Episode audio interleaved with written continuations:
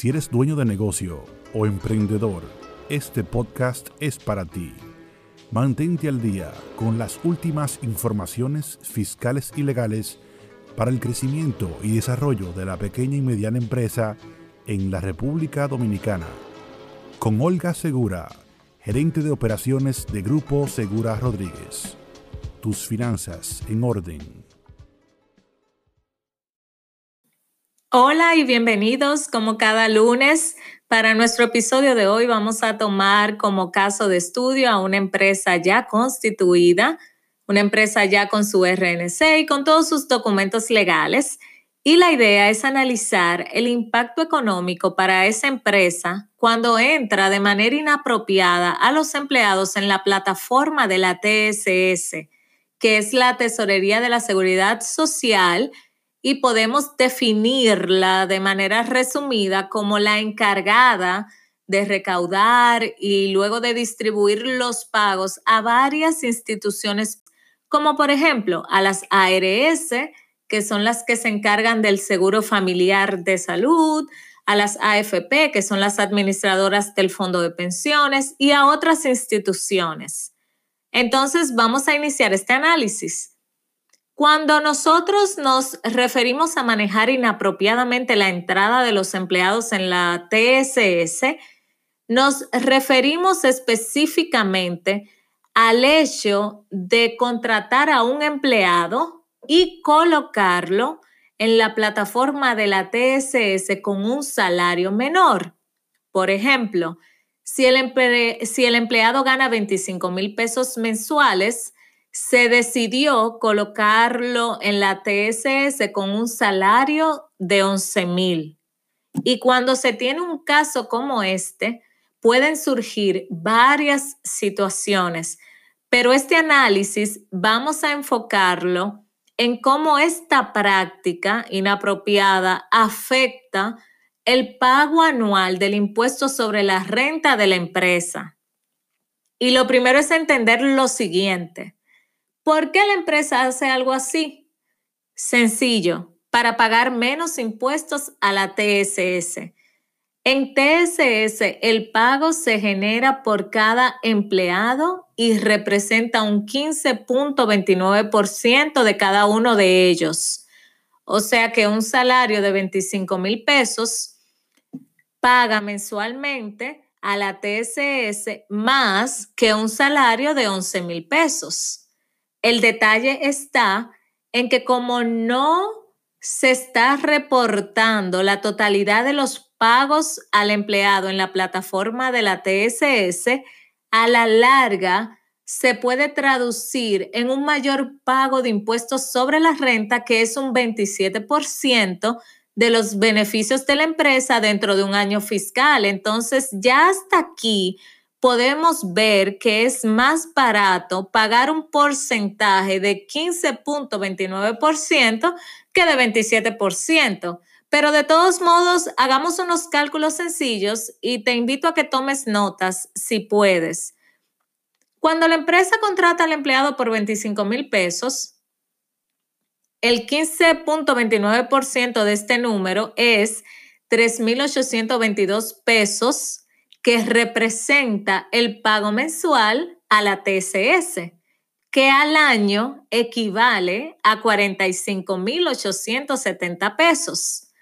Para el salario de 11.000 pesos, el empleado representa mensualmente un pago de 1.681 pesos para un total al año de 20.182 pesos. Esto da un ahorro anual de 25.687 pesos para la empresa, que de hecho es lo que está viendo, ese es el detalle que está viendo la empresa al colocar a ese empleado con el salario menor. Lo que sucede es que no está tomando en cuenta el hecho de que ese ahorro es producto de una práctica inadecuada que puede inclusive llevar a una demanda laboral que puede salir aún mucho más costosa. Pero bueno, ese es tema de otro episodio. Este cálculo que acabamos de hacer Se traduce en lo siguiente. Ese empleado que al final se registró con un salario de 11 mil pesos, ya dijimos que a la TSS al año se le va a pagar 20 mil 182 pesos y esto permite que a la Dirección General de Impuestos Internos la empresa le pueda reportar que pagó un salario anual a su empleado de 143 mil pesos. Pero fíjense en lo siguiente, la realidad es que la empresa está pagando al año 325 mil pesos de salario. Entonces ya ahí la empresa está en desventaja. Estos montos de 143 mil pesos y 325 mil pesos se obtienen multiplicando los salarios de 11 mil pesos y de 25 mil pesos por 13, porque incluimos el salario de Navidad y asumimos que el empleado no tomó vacaciones para hacer el cálculo más sencillo. Así que volviendo un poquito para atrás, si sacamos la diferencia entre los 325 mil pesos al año, que es lo que la empresa realmente le paga al empleado, y los 143 mil pesos, que es lo que la empresa decidió reportar, vemos que tenemos un total de 182 mil pesos que no se podrán justificar ante la Dirección General de Impuestos Internos. Por lo tanto, si sacamos el 27% de esos 182 mil pesos, el resultado es 49.140 pesos que representan el pago de impuestos sobre la renta y es mucho más que los 45.870 pesos que le hubiese tocado pagar a la empresa si ingresa al empleado con su salario real de 25 mil pesos. Ahora podemos ver con números que ese supuesto ahorro, entre comillas, al año de 25.687 pesos en el pago de impuesto por concepto de TSS, a la larga se tradujo en que la empresa pagó mucho más por concepto de impuesto sobre la renta. Entonces, realmente es importante que al momento de tener la nómina en la TCS se hagan los cálculos necesarios para que esa nómina sea manejada de la forma correcta. Y vamos a resumir algunas ideas. Número uno, lo correcto es entrar en la TCS a los empleados con su salario real y también vamos a aportar que realmente en el país el costo de un empleado es alto pero ya acabamos de ver que puede salir aún mucho más costoso eh, el no planificar y presupuestar el manejo correcto de la nómina. Segundo, es si estás acostumbrado a entrar a los empleados con un salario menor, haz los cálculos que no son tan complicados y analiza que quizás a la larga te va a favorecer entrarlos con el salario real. Tercero, si desde un inicio, desde que inicias el negocio, introduces correctamente a tus empleados, a medida que vaya creciendo tu negocio, que es el enfoque que debes tener, podrás ser más objetivo al momento de hacer cambios y al momento de tomar decisiones.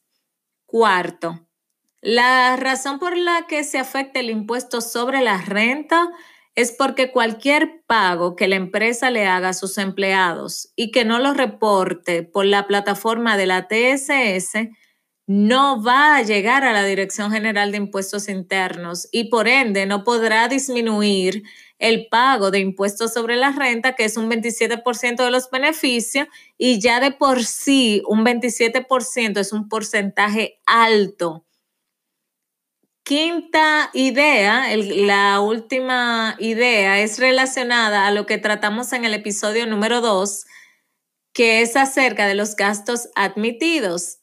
Entonces, si manejas correctamente tu nómina, quizás no tendrás necesidad de pedirle a familiares o amigos que te faciliten cada mes facturas con comprobante fiscal. Así que ya sabes, una de tus metas empresariales debe ir enfocada a procurar tener siempre las finanzas en orden. Así que manos a la obra y evalúa si necesitas hacer cambios en el manejo de la nómina. Ya para cerrar, les cuento que hicimos este episodio tan detallado y con números porque la semana pasada compartimos esta información por Instagram y nos solicitaron ser un poquito más específicos y esperamos que este análisis haya sido bien recibido. Ya saben que siempre estamos atentos a escuchar acerca de cualquier duda que tengan en este tipo de temas Recuerden que pueden contactarnos a través de Instagram, arroba grupo SRRD, o escribiéndonos a contacto arroba grupo